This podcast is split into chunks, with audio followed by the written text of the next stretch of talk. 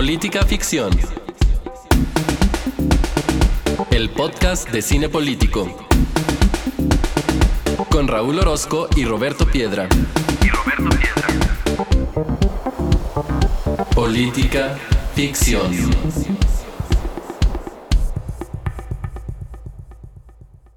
Bienvenidos sean todos a este episodio de Política Ficción. Estamos ya en el episodio número 29 y en esta ocasión vimos una película que prácticamente muchos de nosotros conocimos a partir de marzo del año pasado, cuando nos cayó la pandemia, cuando nos cayó el COVID.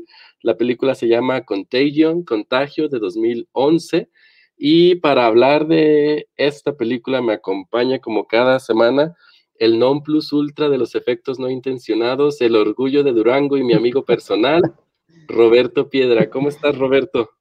Bien, Raúl. Sí, la verdad es que yo no me hubiera acercado a la película Contagio. Yo creo que si no hubiéramos tenido la pandemia, incluso el póster mismo, la sinopsis, pues me parecía como algo de un estilo, pues, intento de distopía, pero sin mucho talento, aunque tiene un buen elenco pero ya que la vi y los tiempos en los que está, pues no sabía si estaba viendo un documental o una película de ficción o qué estaba viendo, entonces se puso interesante ese asunto. Sí, y fíjate Roberto, y fíjense ahí ustedes quienes nos escuchan este, en este podcast, que hoy nos acompaña alguien muy especial para hablar de esta, de esta película. Nos acompaña David Izazaga, él es escritor, él es cronista, él ha sido profesor de literatura, eh, tiene un libro muy bueno que yo conozco que se llama Poquita Fe, que lo tengo, no, lo tengo arriba, pero ah, la gente no sabe, ¿verdad? Que eso de que lo tengo arriba o no, pues estamos grabando desde nuestras casas porque como en la película que vamos a ver hoy estamos en pandemia, todavía, aunque lo tiene en la cabecera ahí. Al lado del crucifijo ahí tiene poquita fe. Exacto. Sí, y, decía que seguimos en pandemia, aunque parezca que no. Y para hablar de esta película nos acompaña, como ya decía, David Izazaga. ¿Cómo estás, David? Hola, Raúl. Pues muy contento, muy, muy complacido de que este dúo dinámico que forman ustedes, tú y Piedra, eh, me hayan permitido estar con ustedes hoy en este capítulo 30 de, de su podcast tan interesante. Eh, yo los, no les voy a mentir, no les voy a decir que los escucho siempre porque a veces se spoilean bien duro, entonces nada más aquellas películas que ya las vi, sí me meto, ¿no? por, miedo a que me spoileen, ¿no? Pero pues muchas gracias por, por invitarme. Muchas gracias, David. Algo que no sabe nuestro público es que por ahí en 2018 yo escribí un libro que se llama Notas al Pie y tuve el gran honor de que David escribiera el prólogo. Este, muchas gracias, David debe de saber la gente que todavía no tienes un ejemplar, ya han pasado dos años y no he sido bueno para llevarte a tu casa un ejemplar de ese libro en el que tú escribiste el prólogo. Sí, hombre, es un asunto que todavía no entiendo hasta el día de hoy, ¿verdad? Pero este, pero pues ya, ya sigo esperándolo. Esperemos que, que la pandemia nos deje en algún momento este, reunirnos para que me hagas el favor de firmármelo. Muchas gracias, David. Y al revés, tendrás que firmarme también uno ahí, ahí en el prólogo. Pero ya basta de los cebollazos de un lado y del otro, vayámonos directo este, a platicarles como lo hacemos cada semana. Primero un poco del contexto de la película, que en esta ocasión creo que no necesitamos tanto contexto. Contagio, les decía yo que es una película de 2011, es una película dirigida eh, por Steven Soderbergh y que la escribe, eh, bueno, que el guion es responsabilidad de Scott C. Barnes. Les decía que pues no necesitamos quizás mucho contexto para esta película porque lo hemos estado viviendo a lo largo de todo este año. Bueno, ustedes si ya la vieron saben que es un elenco multiestelar, una nómina muy pesada, yo creo la que se tuvo que pagar ahí. Tenemos a Matt Damon, a Jude Law, a Kate Winslet, eh, a Witness Patrol, a Marion Cotillar, o sea, un elenco muy pesado para traernos una historia sobre eh, un virus que se empieza a esparcir alrededor del mundo, que esto, insisto, ya no suena muy familiar, se empieza a tener información de que se contagia vía las gotículas, vía el contacto que tenemos mano, objeto, boca, cara y también vía respiratoria.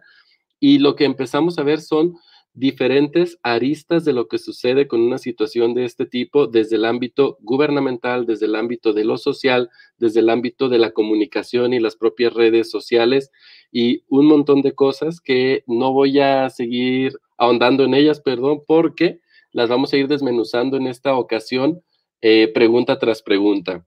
Pero lo que sí voy a hacer es dejarle a Roberto la responsabilidad de que nos cuente qué onda con las claves políticas de esta eh, película antes de empezar con el diálogo con David y Sasaga. Bueno, dado que lo que pasa en la película ya se convirtió en realidad, pues vamos a tener que recurrir a dos de las palabras favoritas de este programa, que son Estado y gobierno. La primera cuestión, pues es si el Estado a través del gobierno puede responder a las epidemias, pandemias o incluso emergencias, es decir, porque uh, su intervención es, no lo dudo, es necesaria, cumplen con su deber de atender estas emergencias, para eso están a final de cuentas, tienen las facultades, pero las complicaciones están en las formas, entonces nos dan a preguntarnos si pueden los gobiernos con un paquete de este tamaño, si podemos confiar en ellos al momento que esto ocurre, y es que ellos mismos en la película y en la realidad eh, siembran desconfianza con mensajes contradictorios, con subestimando el problema, reservando información, etc. La segunda cuestión es ah, una palabra, un concepto que ha retomado fuerza, que es, o quizá no sé si nació o tomó fuerza, que es el de infodemia es un término desafortunado eh, porque se ha utilizado irresponsablemente, es decir, se ha utilizado con fines políticos para desacreditar la pandemia misma, pero en realidad sí es un problema porque designa un, vaya, un gran problema que involucra desinformación, ignorancia y ciertos engaños sobre algunos temas sumamente delicados como una pandemia pues que afecta a todo el mundo como lo dice la misma palabra. Entonces, esta infodemia se convierte, como vemos en la película, en un instrumento para que la gente sin escrúpulos, como el personaje que encarna Jude Law, pues se aproveche para ganar millones a costa de la salud de otros con esta cuestión de la forcitia, que bien puede ser el dióxido de cloro en lo que ha pasado en esta pandemia. La tercera cuestión, pues eh, la ignorancia es una característica del ser humano, es inherente, es natural, pero también se puede volver un problema público, porque caer en esta, en esta farsa que vemos de la sustancia que vende Jude Law, que es la forcitia, también en el personaje que está en la fila y se niega a taparse la boca, le llaman la atención y empieza una revuelta, pues es ignorancia a fin de cuentas. Esto sin duda pues es un problema público y es un tema que, que se debe tratar. La cuarta cuestión, pues vemos tanto en la película como en la realidad con la COVID-19 que es un virus que afecta por igual a todos los cuerpos humanos, es decir, no hay ninguna evidencia que demuestre que afecta más biológicamente a una raza que a otra o a un sexo a otro, pero curiosamente sí mata el virus más por raza, por condición socioeconómica, por acceso al agua.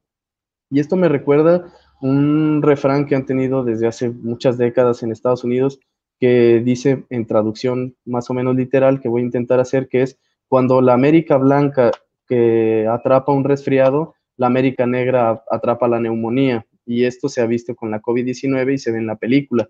Por ejemplo, en Chicago, la población afroamericana es el 30% del total, pero la población negra de, Chicago representa el 70% de las muertes del COVID. Y por último, Raúl, lo que traigo es pues los privilegios de naciones, es decir, ya hay una vacuna para salvarnos, para sacarnos de este problema. La gran pregunta es quién la recibe primero. Entonces, a nadie le sorprende que el lugar en el que nace una persona condiciona toda la vida de ese individuo pero en una pandemia este asunto pues señala la clasificación de la humanidad como tal en mundos, en los que pues los habitantes del primer mundo sobreviven más y los del tercero se mueren esperando su turno en busca de una solución que la vacuna. Es cuanto, mi estimado Raúl, estoy listo para discutir. Perfecto, entonces, eh, antes de empezar, eh, Roberto, con hacer las preguntas para ambos, quiero hacerle una primera pregunta a David, o más bien una invitación, David. Como decía al inicio del programa, eh, estamos a un año de que el 11, el, 11, de marzo del año pasado se declaró el COVID como eh, pandemia por la Organización Mundial de la Salud. Una semana después, el 17 de marzo, nos metimos por primera vez a nuestras casas. En aquel momento pensábamos que por cinco días y ya llevamos un año en esa cuenta. Y a partir de entonces, David, hemos tenido un montón de historias.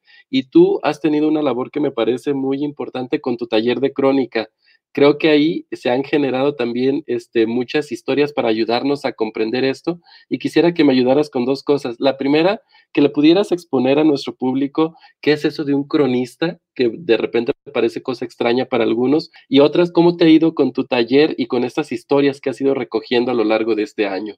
Fíjate que la pandemia eh, ha sido un, eh, yo, yo, creo, calificaría, lo calificaría en el caso de, de mi taller como un parteaguas, ¿no? Eh, y, ahorita voy a contarles por qué. A, mí me agarró eh, justo hace un año en una situación muy curiosa, porque por primera vez en los 15 años que tengo que dar, que tengo de dar mi taller, había yo abierto tres grupos. Nunca había tenido tres grupos al mismo tiempo y entonces abrí tres grupos y los tuve que cerrar a los 15 días, ¿no? O sea, pausar, digamos. Igual que lo mencionabas ahora, todos pensamos, ah, pues nos vamos de vacaciones, ¿no? Y regresamos en tres semanas, ¿no?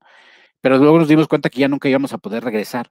Y entonces el asunto, el asunto se tornó, ¿qué hacemos, no? ¿Qué hacemos? Y, la verdad es que no es que yo hubiera querido entrar a la virtualidad. Algunos amigos ya me habían pedido en alguna ocasión, ¿cuándo haces un taller virtual? Y a mí la verdad me daba un poco de flojera. Y la, pandemia me, me obligó a, subirme a la virtualidad porque yo sugería en, en, los grupos, ¿qué hacemos? Pues pausamos esto hasta que se pueda, ¿no? O, y la verdad es que la mayoría me empujó a, hay que hacerlo virtual, ¿no?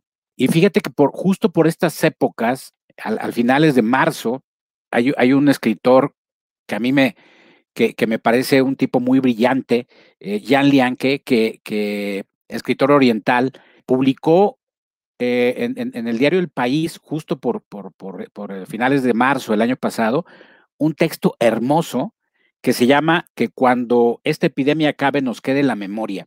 Y justo, justo eh, me cayó eh, cuando yo iba a retomar lo, los talleres y me reafirmó esta segunda parte que, que, te voy a contestar con respecto a, a, a la labor del cronista.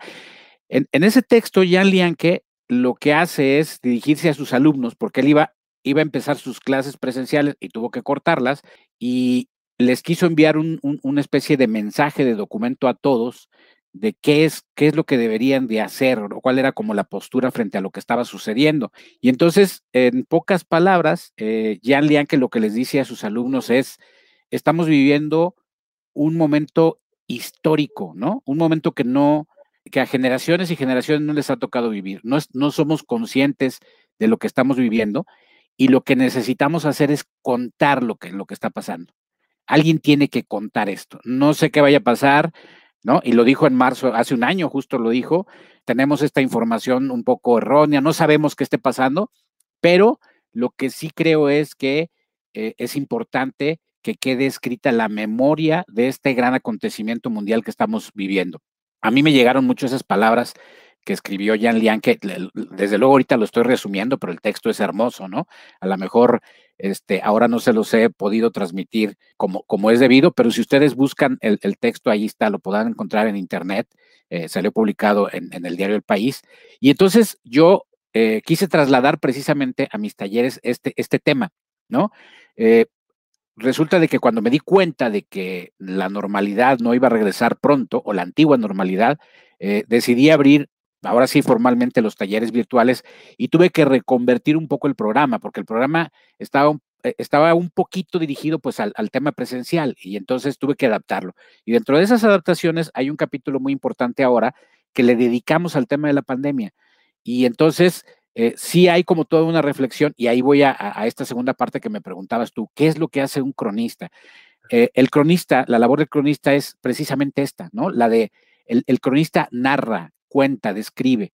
A lo largo de, de, de, del tiempo, el cronista es aquella figura, eh, mira, yo, yo siempre, eh, cuando me toca hablar acerca de esta labor que hago, que es, que es la del cronista, eh, lo primero que, que, les digo a quienes me escuchan es que, que se quiten de la idea el que la crónica y el cronista nació con el periodismo. La crónica es mucho más antigua que el periodismo, es decir, la crónica viene de, pero de, de, del, origen de la humanidad, nace con la humanidad, ¿no? Es decir, el primer ser humano que en las cavernas se atrevió a ir más allá, a cazar y regresó y luego hizo esos dibujos en la pared para contar lo que había pasado, lo que estaba haciendo era pues, pues un, una narración y descripción, o sea, una crónica de lo que había pasado. Y ya hablando concretamente de, digamos, los primeros registros que nosotros podemos tener, o lo, los más antiguos, las crónicas de Indias. Eh, todas aquellas, aquel registro que hicieron los que vinieron a, a, a descubrir, a, a, conquistar este mundo, son, son decenas y decenas de crónicas. ¿Quién, ¿Quién es el que venía al mando de estos, de, esta, de estas naves siempre había un, capitán, siempre venía un religioso, un tesorero y mandaban al chismoso, ¿no? Para que diera cuenta y registrara todo lo que pasaba en el viaje. Y eh, a quien había patrocinado tenía que regresar a entregarle ese testimonio, todo lo que había sucedido, contarle día a día todo lo que había pasado, ¿no? Allí están esas crónicas que, son ahora las crónicas más antiguas que tenemos, eh, eh, que podemos leer, de los 1500 y tantos, eh, en donde se da cuenta de esta labor. A lo largo de toda la historia, pues la crónica es, este, ha estado presente de diversas maneras, ¿no? Ha tenido como distintos registros en, la historia, pero sí hay que dejar claro que, el, tema del género de la crónica no nació con el periodismo. Se enojan mucho mis amigos periodistas cuando les digo que cuando el periodismo iba por la leche, la crónica ya regresaba con los quesos, ¿no? O para actualizar la, la broma, cuando cuando, la, cuando el, periodismo iba por, el, por, la foto, la crónica ya venía con el meme. Entonces, la verdad es que eh, la labor del cronista es esta, ¿no? Eh, la de registrar los hechos, la de contar. Eh, antes existía una figura de un cronista de la ciudad cuando, cuando las pequeñas, e incluso todavía en algunos pueblos pequeños, hay todavía esos cronistas de, ¿no? de los pequeños pueblos. Cuando las ciudades se convirtieron en este monstruo como la Ciudad de México, como la Ciudad de Guadalajara, como la Ciudad de Monterrey, es imposible que haya una persona que se dedique a hacer ese registro. Y lo que ha sucedido ahora es eh, que se han inventado por ahí la burocracia pomposamente, algo así que se llama como el Consejo de la Crónica, que es una reunión de 10 o 20 personas eh, que, como, que, ocurre como siempre ocurre cuando se, cuando se convoca a este tipo de consejos que no sirven para nada y no hacen nada. Y entonces, la verdad es que hoy en día la labor del, de contar así como ha pasado con el periodismo, que hoy en día eh, los ciudadanos son los que de repente se han convertido en los periodistas con las redes sociales, con, la, con el cambio tan drástico que estamos viviendo, hoy en día la obligación moral, por decirlo así, de contar y de dar registro de lo sucedido nos corresponde a, todos, a la sociedad civil. Y entonces es ahí donde entra esta labor que hacemos con el taller, porque a mi taller no, no entran, eh, no es un taller para periodistas ni para escritores. En mi taller hay estudiantes, hay amas de casa, hay jubilados, doctores, arquitectos, eh, todos, no, importa la formación, lo que hacemos es proporcionar herramientas para esto, para contar. Y, entonces me, me, voy a ir a lo que decía Jan Lianke en este texto. Estamos viviendo una época privilegiada porque realmente nosotros podemos contar, contar lo que está pasando y que se va a convertir en historia, porque esto que estamos contando hoy va a ser referencia en 50, 60, 70 años cuando alguien quiera ir a los documentos y saber qué pasó, cómo se vivió esta, esta pandemia. Así como muchos estamos haciendo esto de buscar algunos textos de cuando la gripe española, ¿no? De, quién escribía, qué, qué hacían, qué pasaba. Bueno, ahora lo que estamos nosotros haciendo es dejar ese registro, porque no hay que olvidar, como lo dijo un gran escritor eh, llamado Renato Leduc, eh, tiene una, una frase que me encanta que dice que el cronista es el historiador de lo inmediato, ¿no? Y eso es lo que estamos Está haciendo. Buenísima, está buenísima la frase. Eh, Oye, Raúl, entonces yo creo que lo del Consejo de Política Ficción ya no se va a armar, ¿no? Ya ves que David iba a ser el vocal, yo el tesorero, yo creo que ya siempre no. Yo, yo, creo que ya no se hizo, ya, ya tenemos, tenemos pistas de que no. oigan, a ambos quiero hacerles este, una primera pregunta con relación a la, a la película y todavía ni siquiera es con relación a los temas de la misma. La pregunta que les quiero hacer es, ¿cuándo la vieron por primera vez? Este, ahora para política ficción, ya la habían visto antes y precisamente cómo fue ese primer contacto, si ya se dio después de la pandemia, qué, qué impresiones les generó verse prácticamente ahí en la película. No, yo la vi hasta, hasta que me pusiste a verla porque, querido público, sepanlo, Raúl eligió. Yo, como les dije al principio, pues no tenía intención de verla, a pesar de que la vi en el catálogo de HBO, pues no, me había acercado a la película. Y sin duda la película se revalorizó de manera escandalosa a partir de que se volvió premonitoria.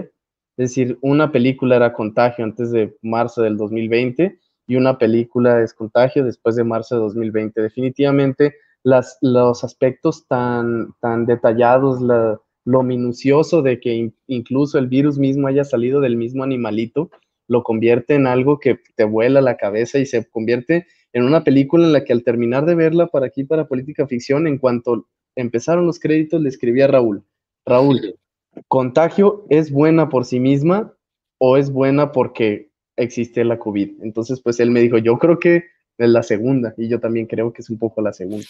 Yo creo que era una película, como te decía, eh, entretenida antes de y después se volvió interesante. Tú, David, este, ¿cómo fue tu contacto con la película por primera vez?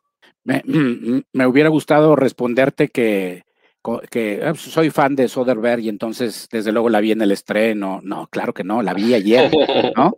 Y la tuve que ver porque, pues, para, para hablar de esto. Eh, yo creo que no lo hubiera visto, ¿no? O sea, es de, es, de esas películas que cuando me subo al ETN y voy a la Ciudad de México, me la chuto ahí con, ¿no? Eh, y, me, y, me, duermo muy a gusto. Eh, no, te voy a decir una cosa, ayer que la vi sí me sorprendieron algunas cosas, allá lo em, creo que coincido con, Piedra en alguna, como lo del murciélago y el cerdo y todo esto, sí me, sí me sorprendieron, pero fíjate que tengo yo otra, eh, quisiera agregar alguna cosa más a lo que, a lo que dijo ahorita Piedra, eh, y a lo mejor tiene que ver por mi, por mi condición de cronista. Siempre, siempre esto, yo digo, tengo un mantra que les digo a mis, a mis talleristas que, que, que, me ha funcionado toda la vida, que es esto de la realidad siempre supera la ficción, ¿no? Este, y a mí me parece que eh, el, el, tema es ese, el tema es que eh, esta pieza de ficción pues se vio superada por la realidad, es decir, todo lo que estamos viviendo y lo que hemos vivido puede dar para hacer una, un, documental, una película mucho más bien hecha que esa, ¿no? No me parece eh, que, que, haya sido la gran película, no me parece malísima tampoco, pero efectivamente coincido con, con ese juicio tuyo, Raúl, de que le fue bien el tema de la pandemia y del coronavirus, ¿no? Es decir, si no existiera este tema de la pandemia y el coronavirus, no creo que, ¿no? No hubiera tenido mayor trascendencia. Me sorprendió el elenco, ¿no? Este, me, me enfadó mucho la musiquita, esa musiquita, este, no sé, me parece que no, como que no le pusieron el, cuidado, yo no sé si en, en, 2011 a lo mejor no, no, no, no tenían este cuidado que tienen hoy, lo de la musiquita me desesperó mucho, pero ciertamente hay muchas claves que llaman la atención y que de repente uno este, se queda así como que, ah, caramba, ¿no? O sea, creo que sí, creo, creo, creo que para, eh, eh, para alguien que tiene que o que intenta hacer un análisis con respecto a lo que está pasando y lo que, ¿no? Y lo que pasó en esa película, pues sí está interesante. Sí, yo coincido con ustedes dos. Es una película de las que no está en mi lista de películas, no estaba en mi lista de películas a ver. Sorprendentemente, aún con el elenco tan importante que tiene, tampoco lo hubiera volteado a ver por el tema, incluso como dice Roberto, hasta el póster es el tipo de póster que me hace suponer que la película va a ser de una cierta característica, que, que efectivamente terminó siendo, pero yo tampoco pude verla antes de la pandemia. Yo la vi, ojo, yo la vi en abril del año pasado. Estábamos este, recién metidos en, en nuestras casas y en ese momento este, me voló la cabeza el asunto, estaba muy reciente el tema de la pandemia, me voló en la cabeza el asunto de las claves que sabemos que esta película tuvo su base en, el asunto de la influenza H1N1, o como dijera el Bester Gordillo, la AHLNL, quién sabe qué más. Este, pero e, e, esas claves, en aquel momento cuando estaba tan fresca la pandemia, me sorprendieron mucho. Ahora ya no tanto. Creo que ahora, como dice David, hemos visto tantas cosas y hemos visto cosas de un calado tan importante que la realidad superó a la ficción. Y eh, con esto voy a abrir este, la primera de las preguntas que, que tengo para ustedes este, este día. Y tiene que ver con, si recuerdan, en la película hay un primer momento en el que vemos diferentes personajes en diferentes puntos del mundo teniendo una interacción normal de su día a día y la película nos lo deja saber y nosotros ya lo tenemos muy interiorizado con el tema de la pandemia, que ahí van a empezar los contagios. Pero como es normal, esas cosas cuando las estamos viviendo no se ven. A veces no sabemos que estamos el inicio de algo tan importante como lo que fue la pandemia. En este sentido, quiero preguntarles a ambos, ¿cómo creen que, eh, cómo juzgan la reacción de los gobiernos, en específico de mexicano o el local incluso, de eh, meternos a nuestras casas? Algunos dicen que fue muy pronto, algunos dicen que fue muy tarde, algunos dicen que es mejor exagerar en las medidas, otros dicen que exagerar tiene unos efectos secundarios que a lo mejor no podemos prever como la escasez de alimentos, eh, de productos en los supermercados. Eso y cómo les fue a ustedes en esos primeros días. Mira, la perfección sin duda no existe y en un tema tan complejo nadie puede decir que llevó el tema a la perfección. Quien raya en la perfección quizás sería Nueva Zelanda, por ejemplo, Australia, pero tienen condiciones muy particulares porque para empezar, pues están rodeadas de agua, ¿no? Entonces, desde ahí es muy diferente a tener una frontera como la de México y Estados Unidos, que es la más activa de todo el planeta.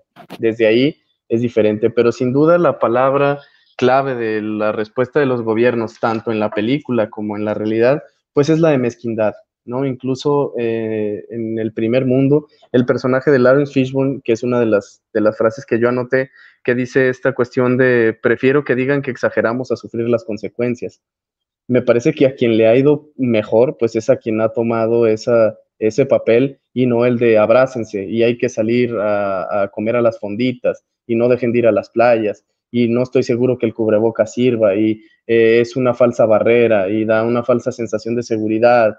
Pero también hay diferencia entre los ares, llamados ares de la pandemia que han manejado una cosa y otra, ¿no?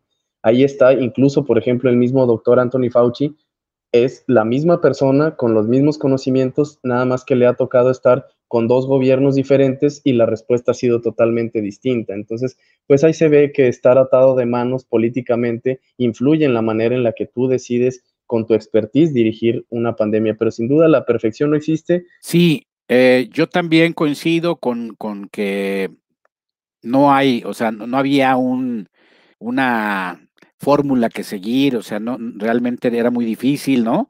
No sabíamos ante qué nos enfrentábamos y seguramente pocos sabían o nadie. Ahora lo estamos viendo, ¿no? Con este asunto de, de, por ejemplo, con, la, con, con, el exageramiento que hubo hacia el tema de desinfectar absolutamente todo, ¿no? Este, ya hoy sabemos pues que este asunto de desinfectar las latas y las bolsas que trae uno del súper y todo es exagerado, que no va, que es así una probabilidad bajísima de que por ahí pueda llegar el virus. Entonces, me parece que sí hubo como una exageración y como un desgaste haciendo cosas que no debimos de haber hecho, ¿no? Pero pues, ¿quién lo sabía? Pues, ¿no? Este, lo estamos sabiendo hasta ahora. Entonces, eh, yo también coincido con, con, el tema de que desgraciadamente sí estuvo muy politizado el, el, el tema, sobre todo a nivel federal y estatal. En, en el, en el caso nosotros que estamos, que vivimos aquí en Jalisco, sí hubo como muchos contrastes de repente. Estoy seguro que hubiera habido un manejo muy distinto de la pandemia con otro partido. Es decir, o al menos si, el, si los partidos hubieran sido iguales, ¿no? Si viviéramos en el régimen de antes y el gobierno federal y el, el estatal hubieran sido el mismo régimen, muy seguramente la pandemia, este, la experiencia hubiera sido diferente, ¿no? Con el trato este político que hubo tan, tan distinto de parte del gobierno estatal hacia, hacia el federal. No podemos eh, decir o, pensar que, hubo dolo en esto, ¿no? Yo más bien creo que se privilegiaron, se privilegiaron y se siguen privilegiando este tipo de cosas eh, y las cuestiones políticas encima de lo que debería de hacerse eh, eh, por, por, el tema meramente de, de salud. Este, pero también es cierto que todo esto tiene que ver con la, con, con, la política, no solo con la política, sino con la cultura de, de, nuestro pueblo. Ya mencionaban ahí el caso de otros países, ¿no? Lo estamos viendo ahora, por ejemplo, con Israel, ¿no? Este, con, su manejo tan efectivo de la vacunación, por ejemplo. Sí, porque es decir, es muy fácil señalar eh, a los gobiernos, a cualquiera que sea, y es más fácil aún hacerlo a tono pasado, ¿no? Pero hay que estar en, hay que estar en esos momentos y con el nivel de desconocimiento, de desconocimiento que se tenía en las etapas muy tempranas del asunto. Hay otro documental que creo, si la memoria no me falla, se llama Totally Under Control, donde hacen un seguimiento de las acciones que en el caso de Estados Unidos Donald Trump fue tomando u omitiendo y determinan que hay un momento en el que cuando ya se tiene conocimiento del asunto y específicamente cuando el presidente ya lo tiene y ahí sí decide actuar en contra de lo que dice la evidencia, podemos empezar a señalar ciertas irresponsabilidades desde el gobierno. Antes es muy difícil, es muy irresponsable y es muy ingenuo incluso de nuestras partes, de nuestra parte, porque también quiero preguntarles a ustedes para pasar eh, a seguir avanzando en esta línea del tiempo de la pandemia, ¿cómo les fue a ustedes ese primer mes, esos primeros dos meses, primer mes, 15 días, esos donde sí nos recluimos en nuestras casas prácticamente eh, todos, ¿Qué hicieron? Les como ejemplo, yo recuerdo que ingenuamente pensé que era una cosa que iba a durar efectivamente 15 días. Me compré un rompecabezas, me compré dos juegos de Lego, los armé muy rápido y cuando me di cuenta que esto iba para largo, dije, mm, mm, no hay rompecabezas ni legos que alcancen para, para alcanzar a salir de este problema. ¿Cómo te fue a ti, David, y después Roberto? Fíjate que yo creo que, mm, si recuerdo la situación de hace un año, eh, de igual manera pensé que iba igual que tú, en dos, quizá, quizá no tan pronto, yo sí pensaba en dos, tres meses, ¿no? Y la verdad es que esos dos o tres meses sí, sí me la pasé guardado, ¿no? O sea, no salí a ningún lado, ah, más, más que a lo estrictamente necesario. Afortunadamente, gran parte del trabajo que hago tiene que, eh, puede ser así de manera virtual, entonces ya como comenté hace rato, eh, tuve mis, convertí mis talleres que eran presenciales a la virtualidad, entonces pues por ese lado no hubo problema, ¿no? Ya nada más que salía a comprar víveres y ese tipo de cosas me fue muy bien, digo, pues, mientras eh, los primeros meses, ¿no? Ya después eh, creo que me pasó lo que nos ha pasado a todos, ¿no? O sea, que llega un momento en que hay cosas que, eh, que a lo mejor uno puede controlar, pero que no puede controlar la vida de los demás. Yo, yo tengo, vivo, estoy casado y vivo con mi mujer y, con, mi, con mi hijo, y pues este es un niño de seis años y, le tocó al pobre empezar su primaria aquí, ¿no? Y, y, este asunto de, de, que quizá ha sido lo más difícil para nosotros el tema de, de, él, ¿no? De, de, frente al tema de la pantalla, este, y este asunto de por qué ahora no salimos y siempre salíamos, y cuándo vamos a ir a la playa, y cuándo vamos a ir acá y allá, y de repente estar así medio encerrados. Y luego, conforme fue pasando el momento y se pudo, pues ya empezar a salir un poquito, aunque sea aquí al parque de Estados Cuadras, ¿no? Y cuando llega la vacuna, pues eh, ya como que se ve la luz al final del túnel y ya puede uno empezar a pensar que pronto, ¿no? Pronto se puede regresar a la, normalidad, aunque yo soy de los que creo que no vamos a regresar completamente, o sea, que no va a ser exactamente igual, ¿no? No podemos decir, ah, ya acabó y ahora sí, eh, como estábamos, ¿no? Yo, yo soy convencido de que el, el, regreso va a ser a otra normalidad muy distinta a la que estábamos acostumbrados. Sí, fíjate que coincido con esa última parte, David. Eh, Roberto, ¿cómo te fue en esos primeros momentos de, confinamiento? No, yo no tuve chance de, yo no tuve chance de calcular nada ni de ver cuánto, cuánto duraba y qué tenía que hacer, porque cuando inició la pandemia yo trabajaba en una dependencia de gobierno considerada como esencial o de primera línea, entonces pues para mí no cambió nada más que usar cubrebocas en la oficina, entonces no te podría decir que, que hubo diferencia porque mi vida fue normal, nada más con un caos alrededor, pero la cotidianidad era igual. Sí, caray. Y además tú sabes que la capacidad adaptativa de la burocracia pues es muy reducida o casi nula. Entonces, pues, ¿cómo migras todos los procesos de décadas a la virtualidad cuando los has hecho siempre así? E, eso es verdad y creo que eh, fue habiendo cierta negación de nuestra parte, de muchos de nosotros. Por eso quería hacer ese símil también en que responsabilizamos mucho a los líderes políticos, pero también nosotros pensábamos que esto iba a ser algo que no iba a durar quizás todo el año pasado. No, no sé a ustedes cuándo les cayó el 20 de que esto iba para largo. En mi caso fue en, en el verano, fue ya como en junio, julio, cuando, bueno, este, Roberto lo sabe, quizás el público no, pero yo iba a correr un maratón este, en septiembre y cuando se canceló, ahí fue apenas en julio cuando yo dije, no, este año dalo por perdido y parte del otro. Y ahora ya estoy en una postura de decir, no, pues también el 2021 lo tenemos que dar por perdido en ese sentido. ¿A ustedes cómo, eh, cómo les fue? ¿Cuándo les cayó el 20 del 2020? Fíjate que a mí sí me cayó el 20, yo creo que hasta cerca de finales, ¿eh? O sea, no sé, septiembre, octubre, eh, con el asunto eh, de, de empezar a ver cómo muchas de las cosas eh, se estaban reprogramando hacia, ¿no? Hacia el otro año, pero hacia finales, cuando empecé a ver como señales, ¿no? Este, y, a calcular un poco cómo iba a tardarse el tema de la vacuna, este, cuando, cuando dijeron del tema del regreso a clase a principio de año, a mí me pareció que no, que no iba a poder ser posible, y así fue, ¿no? Este, y sí, efectivamente, también yo creo que por ahí de más o menos octubre del año pasado fue cuando yo ya decidí que también el 2021 iba a ser, este, pues casi una calca de esto, ¿no? Y, y un poquito como a aflojar las carnes, como para pensar en que más bien en planear con, con una, como lo decía hace rato, planear de una mejor manera el, el, cómo tendría que ser la nueva normalidad, ¿no?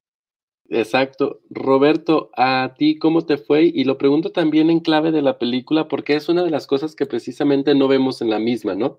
En la película vemos pues evidentemente toda esta vorágine y todo de repente el descontrol y el desconcierto social, pero no vemos esta parte que en la realidad nos tocó a nosotros, que fue este empezar a dar el año por perdido, ¿no? ¿Tú, ¿A ti cuándo te cayó el 20?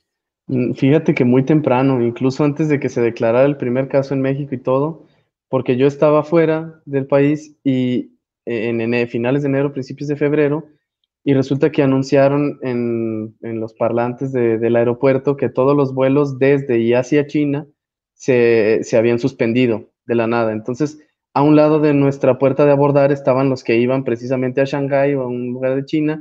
Entonces, pues ahí empezó el desconcierto y todo, y en eso llegaron es un personal del aeropuerto vestido completamente casi como astronautas, cosa que yo no había visto más que en Monster Inc.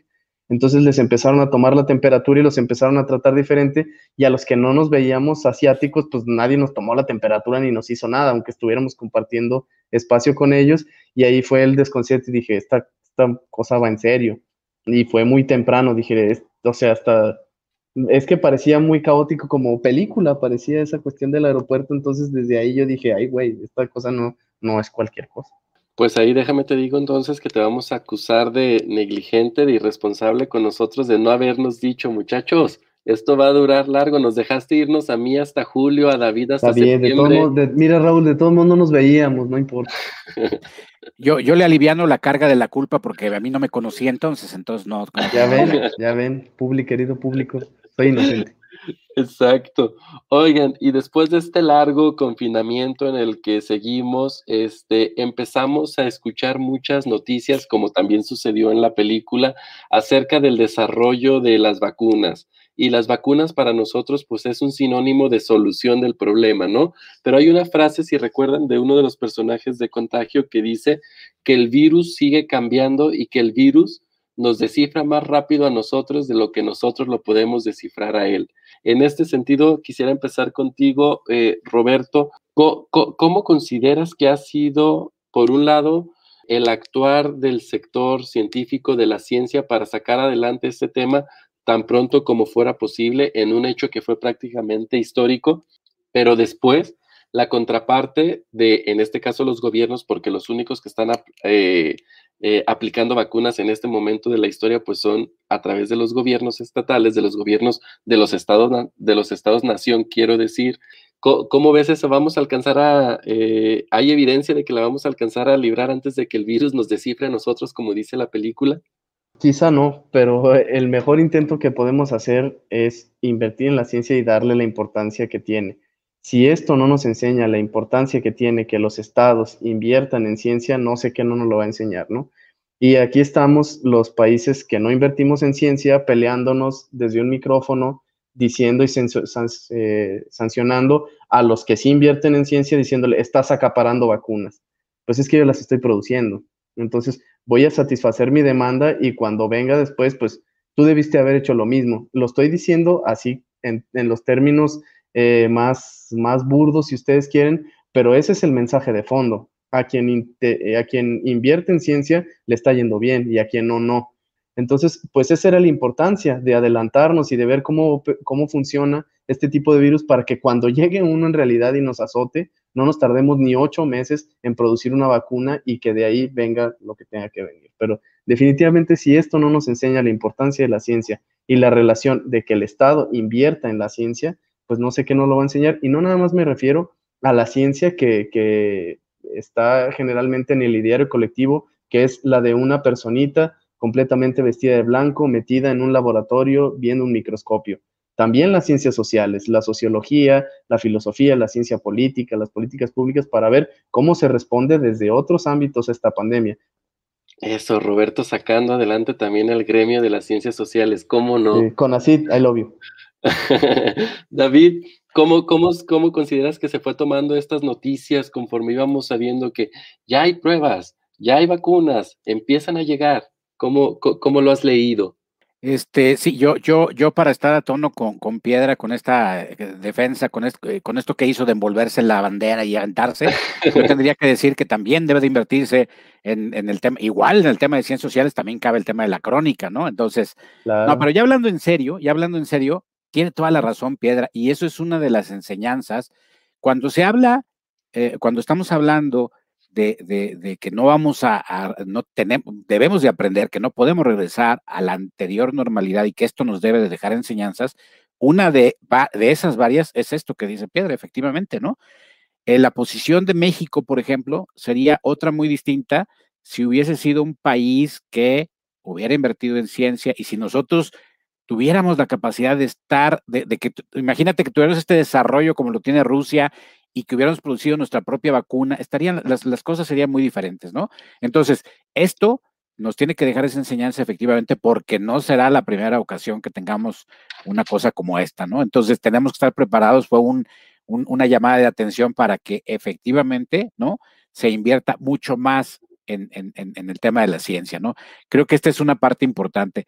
La otra yo creo que eh, el tema este de, igual que Piedra, he leído mucho acerca eh, del tema, he estado siguiendo lo que, se ha estado publicando y estoy convencido de que lo único que tenemos que hacer ahora es confiar en, cualquiera de estas vacunas y que, y que tenemos que caminar con ello. Es decir, muy seguramente eh, va a haber mutaciones y, muy seguramente va a haber muertes después por mutaciones que no serán tan graves como lo que está pasando ahora y que le permitirán a la ciencia efectivamente alcanzar, correr para alcanzar ¿no? E, esas actualizaciones, ¿no?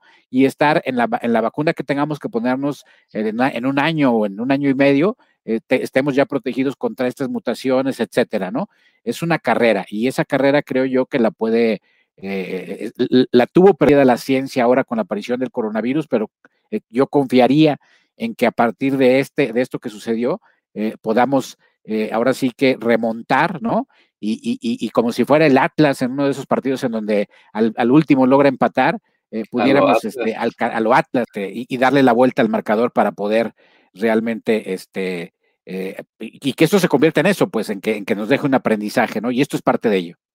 con relación a lo que dicen ambos, a mí hay una situación que puedo decirlo con esta palabra que me molesta, e incluso puedo decir que, resulta un poco indignante el asunto de que somos la economía 14, 15 en del mundo y que tenemos un discurso oficial como si fuéramos este otro tipo de país.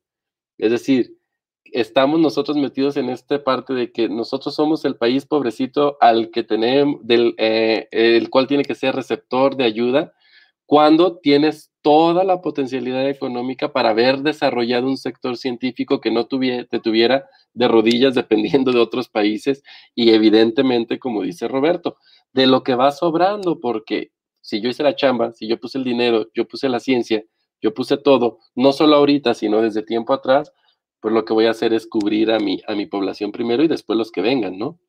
Pero eh, quiero hacerles una, eh, me quedan dos preguntas y, por ahí andamos algo cortillos de tiempo, pero creo que alcanzan a salir.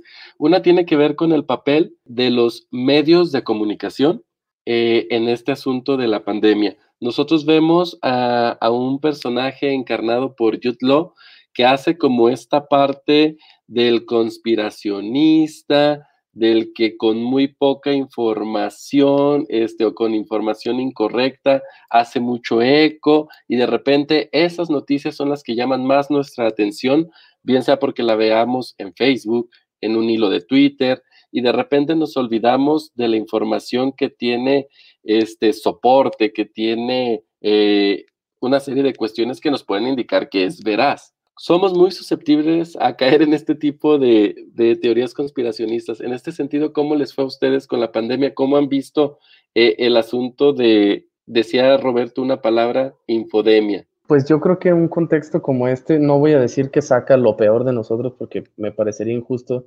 decir que creer en estas cuestiones pues es lo peor de una persona o que es incluso negativo, pero sin duda me parece que los medios y el gobierno como tal, en situaciones tan extremas como esta, podrían hacer una mejor dupla para bien de la, de la sociedad, ¿no? Y lo que hemos visto sobre todo en México y en Estados Unidos, que es el caso que tenemos más cercano, al menos eh, geográficamente, pues es todo lo contrario. David, ¿por qué la verdad es tan poco atractiva? ¿Qué, ha, pasado con esto? Sí, yo creo que el, asunto es este, ¿no? Este, de repente, eh, el, hecho, eh, te, voy a, te voy a señalar algo muy, muy reciente de ayer o creo que hoy mismo. Eh, mandan ahí a uno de los chats, de los múltiples chats que uno tiene, ¿no? De, vecinos o de familia. Eh, en este momento están vacunando a quien llegue, ¿no? A quien llegue ahí en, la, Unión Ganadera, no, no están pidiendo más que la credencial del INE y vayan, porque no. Pues este, este, este, tipo de cosas, este, hay quien se la cree y ahí va, ¿no? Este, el, el asunto es que, no sé, el, de repente con todo, con toda esta facilidad que tenemos para, para acceder a la información directamente vía redes sociales, vía chat, es decir, eh, hoy todo mundo está convertido en reportero, ¿no? Hoy todo mundo, cualquiera, cualquiera puede levantar un, reporte, un testimonio y hacerlo circular. Y el asunto es que, eh, como nunca, efectivamente, como lo mencionas, Raúl, como nunca el tema de la verdad está en vilo, ¿no? Este, porque, fíjate, una de las mayores crisis que, vivió el periodismo eh, hace algunos años eh, fue precisamente con el, con el periodismo tradicional, estoy hablando de los periódicos, ¿no? Fue precisamente con un, con un tema de credibilidad, o sea, cuando este eh, periodista, hoy escritor, Jason Blair, se inventó, ¿no? las historias diciendo que estaba ya en la guerra y resulta que estaba metido en un hotel y desde ahí él, él hacía notas de ficción, o, más o menos con algo de realidad armaba las notas y, tenía, y terminó siendo ficción. Y, cuando tuvieron, desde luego lo corrieron y la gente se dio cuenta de que, de que entonces había estado leyendo crónicas que en realidad eran ficción, que, el tipo no había estado ahí, se empezó a cuestionar si qué otras cosas le estaban contando en el periódico que no eran ciertas, tuvieron que correr a medio mundo. Fue la gran crisis del periodismo en Estados Unidos eh, tuvieron que haber grandes cambios, ¿no?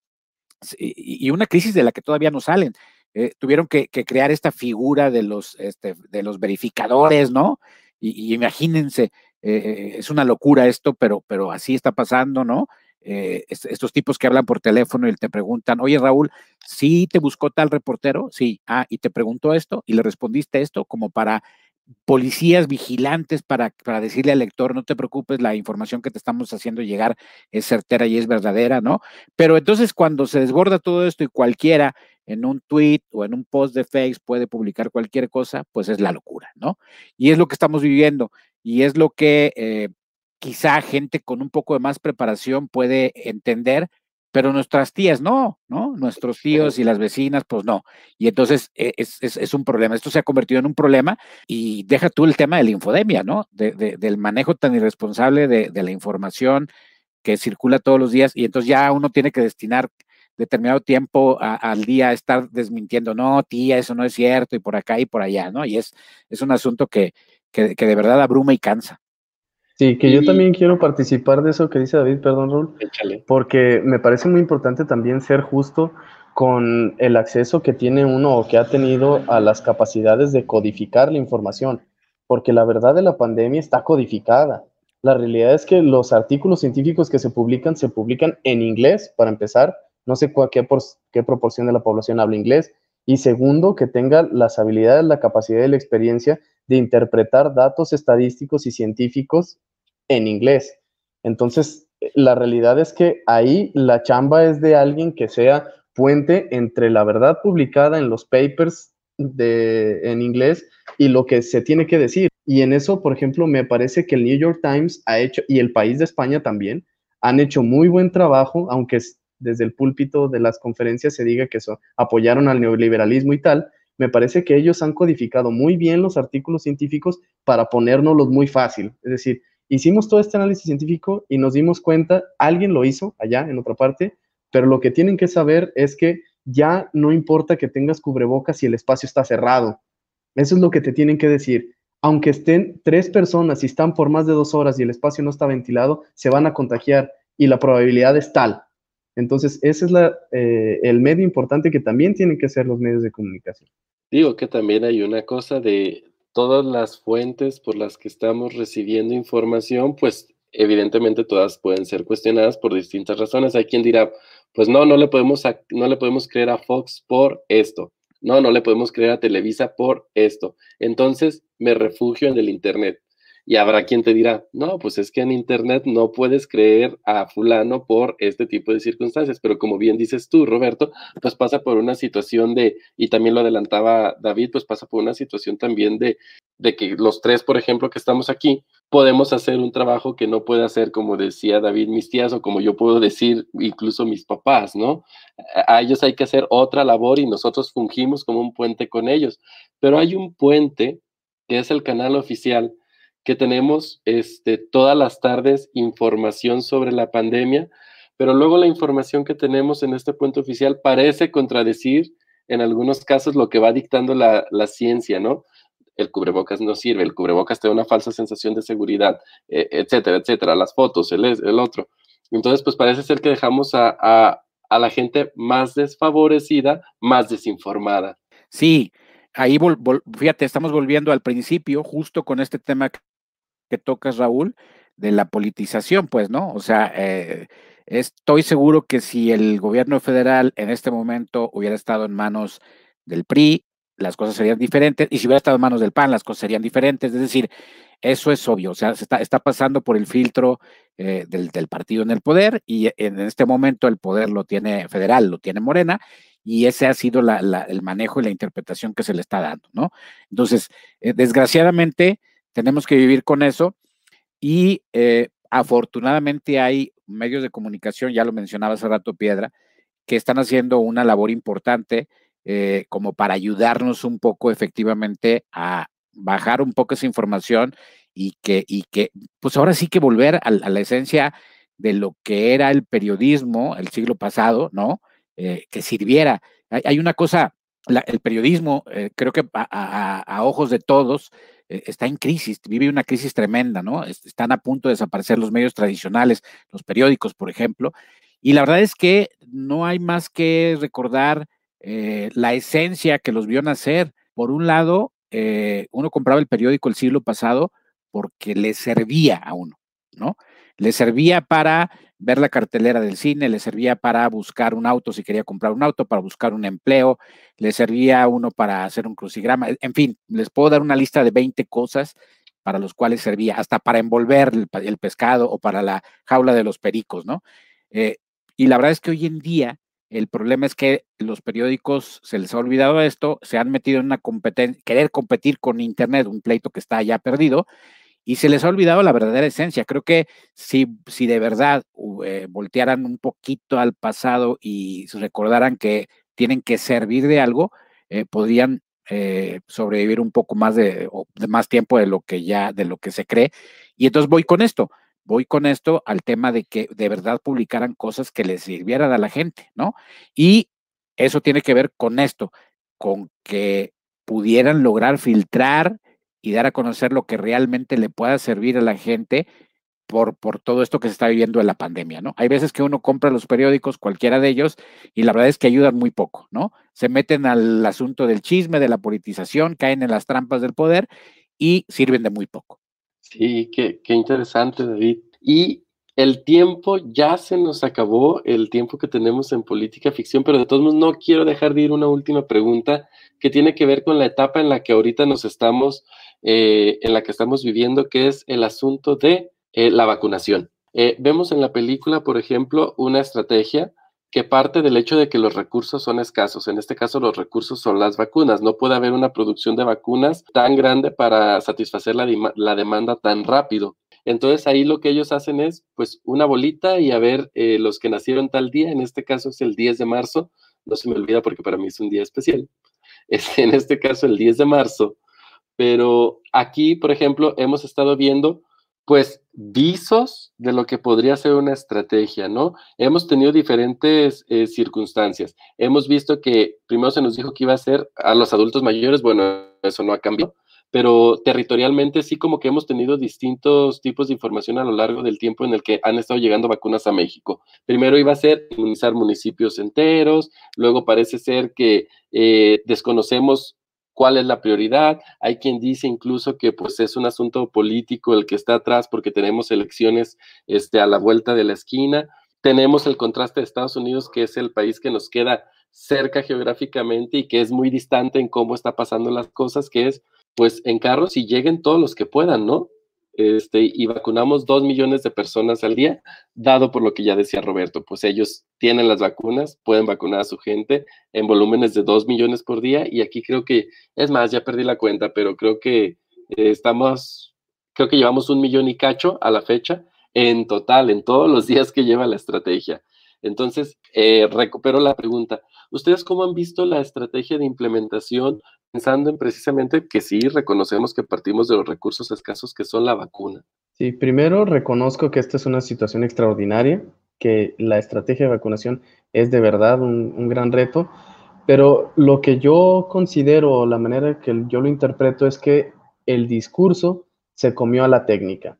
Es decir, he repetido hasta el cansancio que primero los pobres, primero los marginados, que efectivamente en la vacunación atiendo a los primero los pobres y primero los marginados, aunque esa no sea la estrategia en ninguna otra parte, porque estoy vacunando pequeños pueblos y llevo más vacunas de los habitantes que hay.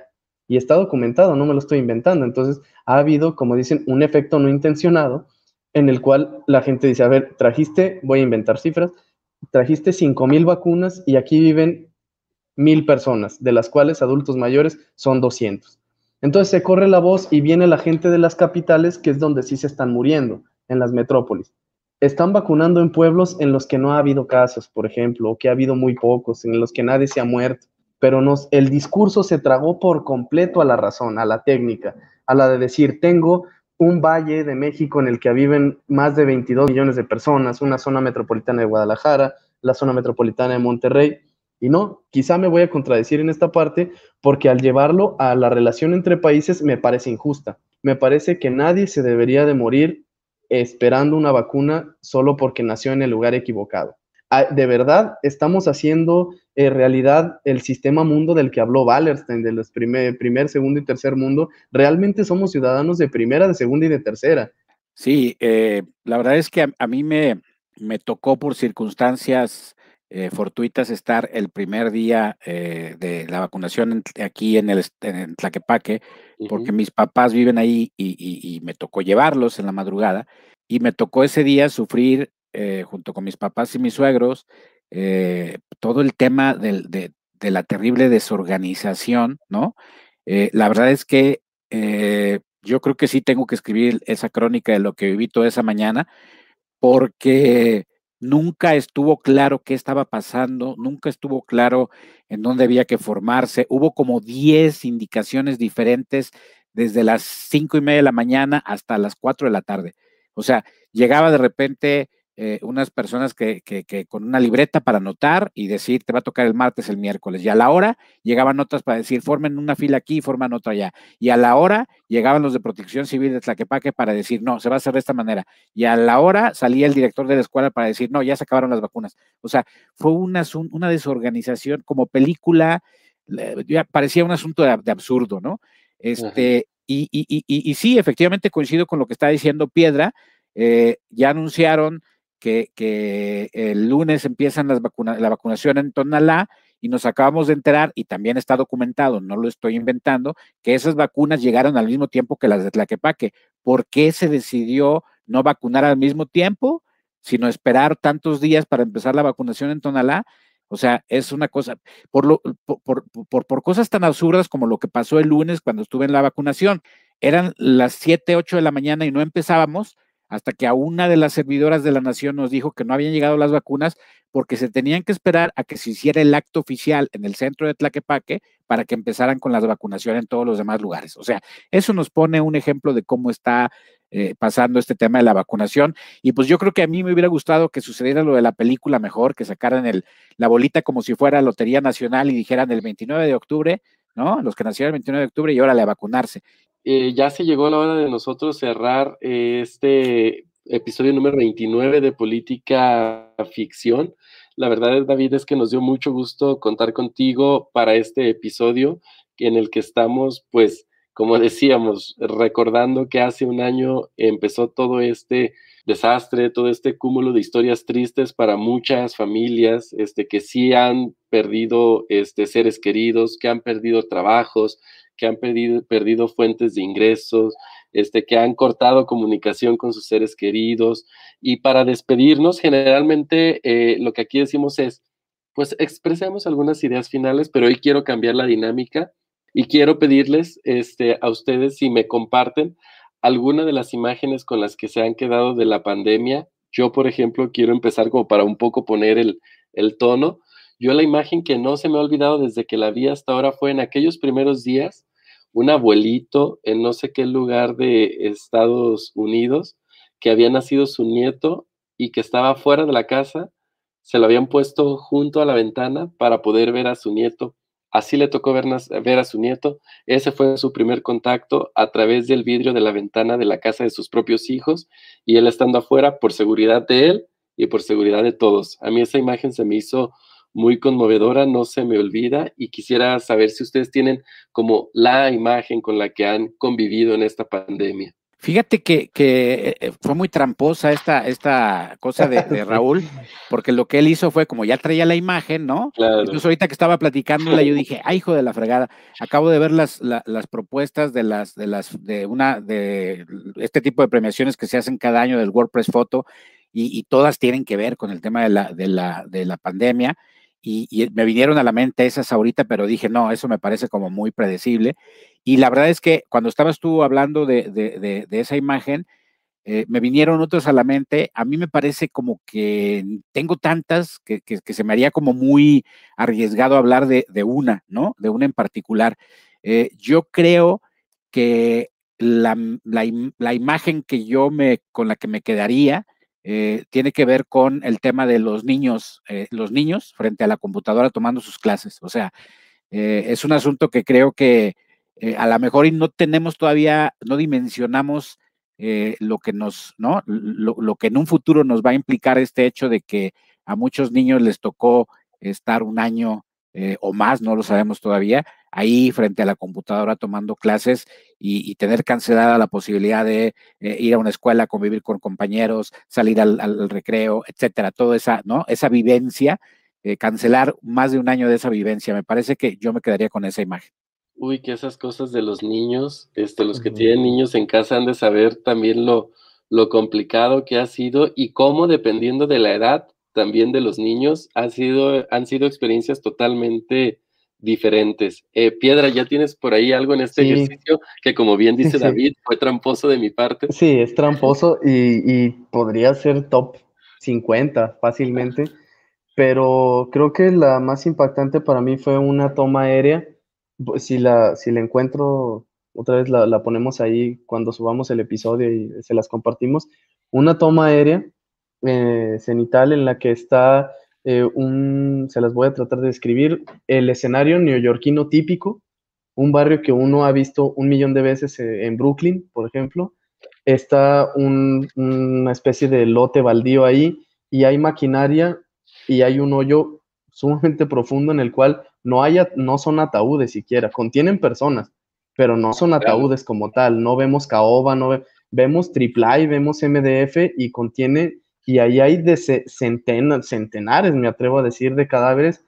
Y es que ya había visto a Nueva York vulnerable con la cuestión de las Torres Gemelas, pero ese fue como la, para mí, fue la gran interpretación de la magnitud de la pandemia. Es decir, ver a la capital del mundo, a la ciudad más bollante, a la economía más importante, al fin de cuentas, vaya, eso, la capital del mundo, verla tan vulnerable, de tirada, caída, este, completamente desmoralizada, que tenga que recurrir a tácticas tercermundistas como meter a sus muertos en, en MDF y echarlos a un hoyo como fosa común, a mí eso me pareció un trancazo de la pandemia, la realidad del sistema económico, de, la, de, la, de lo que me digan, geopolítico, lo que sea. Para mí esa fue la que yo dije, ay, güey, esto me hice para atrás. Perfecto, pues con esto nosotros cerramos el episodio 29 de Política Ficción, agradeciéndole a David y Sasaga su presencia. Muchas gracias David por estar aquí. Si nos quieres compartir, si le quieres compartir al auditorio tus redes sociales, información sobre tu taller de, de crónica, pues también este es el, este es el momento. Muchas gracias, Raúl. Eh, muchas gracias, mi estimado Piedra, por, por invitarme. La verdad es que la pasé muy bien. El, único eh, pequeño momento que no la pasé tan bien fue viendo la película, pero charlando con ustedes la pasé muy bien. Agradezco la, invitación. Y pues bueno, yo estoy en Twitter como arroba disasaga, en Instagram igual como arroba disasaga y en Facebook como David Isasaga Márquez. Y tengo eh, esta página que se llama El Huevo Cojo. Si ponen ustedes en el buscador de Google El Huevo Cojo, les va a salir inmediatamente, que es la página en donde publicamos las mejores historias del taller y que justo a partir del año pasado que empezó la pandemia se, se potencializó porque resulta de que era un asunto muy local, porque había durante 15 años di talleres aquí en Guadalajara y ahora, eh, a partir de, desde el año pasado, los talleres son, eh, pues ya no solo nacionales, sino internacionales, porque en los talleres tengo no solo gente de toda la República, sino gente de fuera de México. Y entonces eso nos ha llevado a que en la página estemos publicando autores de toda la República y de fuera del país y eso nos ha llevado desde luego a tener lectores también que, han potencializado la página y, la verdad es que me ha ido muy bien. Eh, visiten la página, los que estén interesados, cada tres, más o menos cada tres o cuatro meses inicia un nuevo ciclo de taller. Eh, y bueno, es un asunto eh, creo que muy padre este de poder contar lo que nos acontece. Es decir, creo que todos tenemos una historia y la prueba de esto es la pandemia, ¿no? Todos tenemos nuestra historia con la pandemia. En el taller lo que hacemos es proporcionar herramientas para contar de una mejor manera esa vivencia que tenemos, para convertir eh, nuestra experiencia en una experiencia que pueda ser atractiva a ojos de los demás. Muchas gracias, Raúl. Muchas gracias, Piedra. Gracias, David. En la casa ya hay quien está tomando el taller y yo voy a hacer el relevo, así que ahí te caigo, ¿eh? Roberto, redes, redes sociales y qué vamos a ver la siguiente semana. La siguiente semana vamos a ver eh, Su Excelencia, la película pues, clásica de Cantinflas, y vamos a hablar con el doctor Alberto Arellano, ex profesor eh, de Raúl y mío, investigador del Colegio de Jalisco, destacado politólogo, y vamos a hablar, entre otras cosas, pues de la Guerra Fría, la política exterior mexicana, la burocracia consular, y nuestras redes son la mía, arroba rpiedra5, a Raúl lo encuentran en arroba soy este Raúl, y a ambos en arroba pficción podcast. Y nosotros nos vemos la próxima. Bye. Adiós. Política Ficción. El podcast de cine político. Con Raúl Orozco y Roberto Piedra. Y Roberto Piedra. Política Ficción.